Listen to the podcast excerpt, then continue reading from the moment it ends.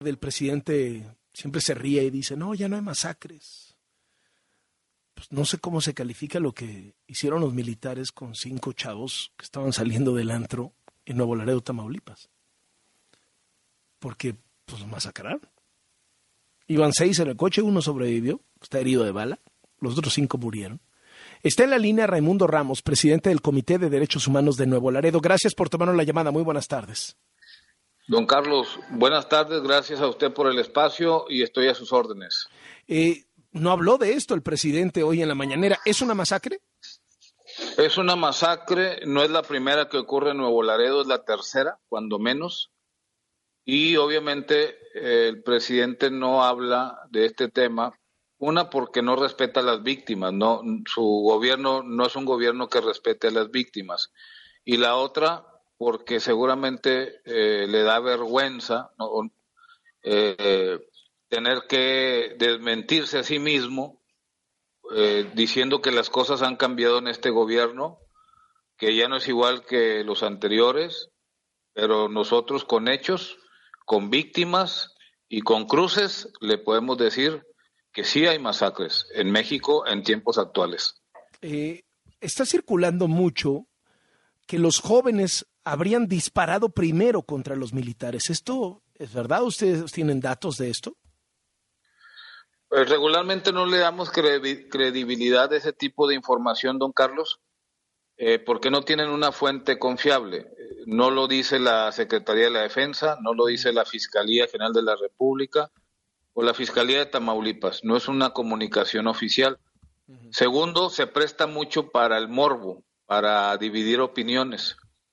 Eh, y tercero, eh, me parece que es una estrategia desde las mismas autoridades castrenses para eh, confundir a la opinión pública. Para criminalizar, por, un poco diciendo, pues andaban en malos pasos estos jóvenes. ¿Qué se sabe de estos jóvenes?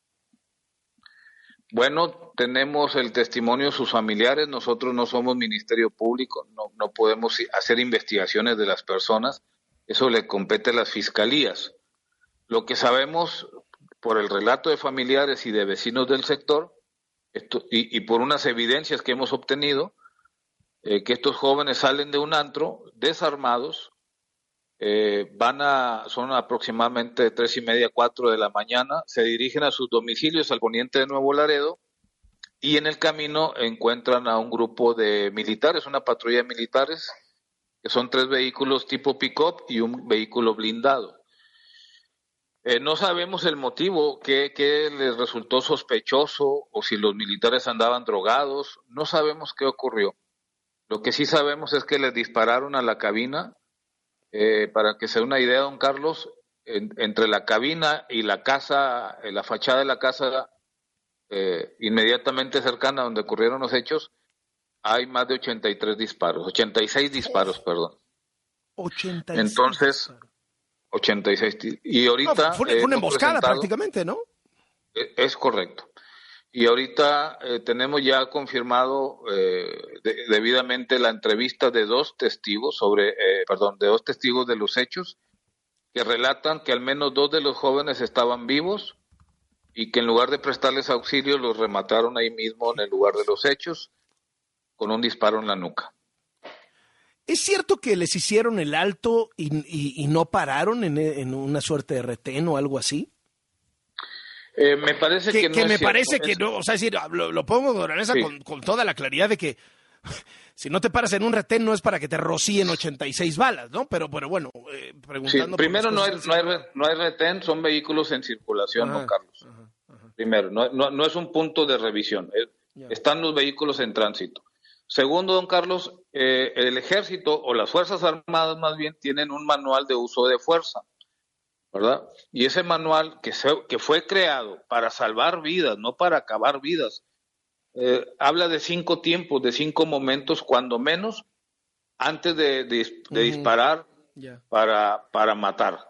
Estos momentos son la advertencia por voz de una autoridad, eh, la petición de que se detengan disparos, si hubiese agresión, si hubiese agresión, disparos al aire, disuasivos, disparos para inmovilizar las llantas inmovilización del vehículo y en última instancia disparar a, los ocupantes. Es la última instancia, don Carlos. Entonces, si ahorita intentan decir que se les hizo una advertencia y no obedecieron, pues todavía les faltaban cinco pasos más que seguir claro. para, para poder justificar ah, un disparo. ¿Trató el ejército de manipular la escena del crimen, de maquillar la escena del crimen?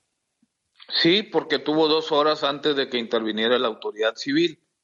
Eh, los hechos, eh, ahí ya en el lugar de los hechos, las heridas y, y, las muertes de estos jóvenes habrían ocurrido entre las 4 y 5 de la mañana en la colonia Cavazos Lerma.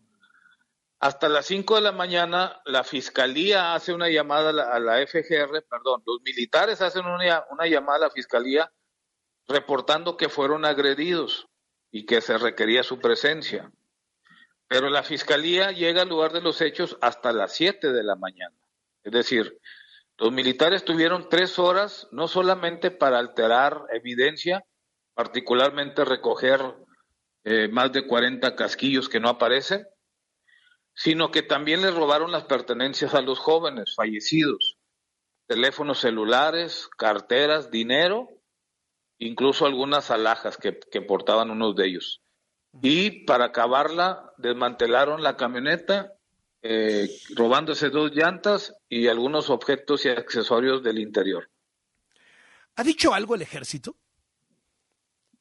No tiene cara, don Carlos, para decir algo. Cuando ellos saben que han cometido un ilícito, no un error, un ilícito, un delito, prefieren guardar silencio. ¿No han declarado nada los soldados, nada? Eh, bueno, los soldados tuvieron que declarar, los que participaron en los hechos ya, ya hicieron un informe policial de los hechos desde su punto de vista. Eh, y en esos y en esas declaraciones, don Carlos, tenemos conocimiento, no nos consta, que al menos cuatro de ellos eh, aceptaron haber disparado sus armas en contra de los civiles desarmados sin aparentemente, sin aparente, sin aparentemente tener una orden superior. Esto es protegiendo la cadena de mando. ¿Cómo lo justifican? Eh, como siempre, alterando la verdad, diciendo que pues ellos llegaron al lugar y pues prácticamente pues, los muchachos ya estaban heridos, no ya estaban fallecidos. ¿Qué tiene que pasar con esto, Raimundo Ramos?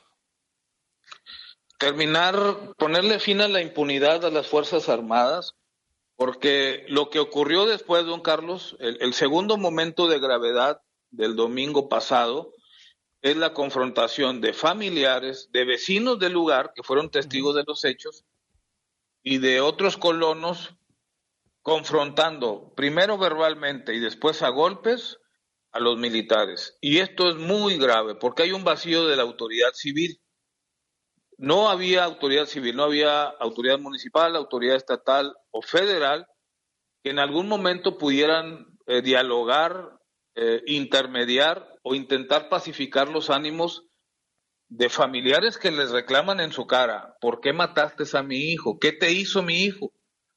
¿Por qué eres tan cobarde? ¿Por qué te cubres la cara? ¿Por qué usas un uniforme y una pistola?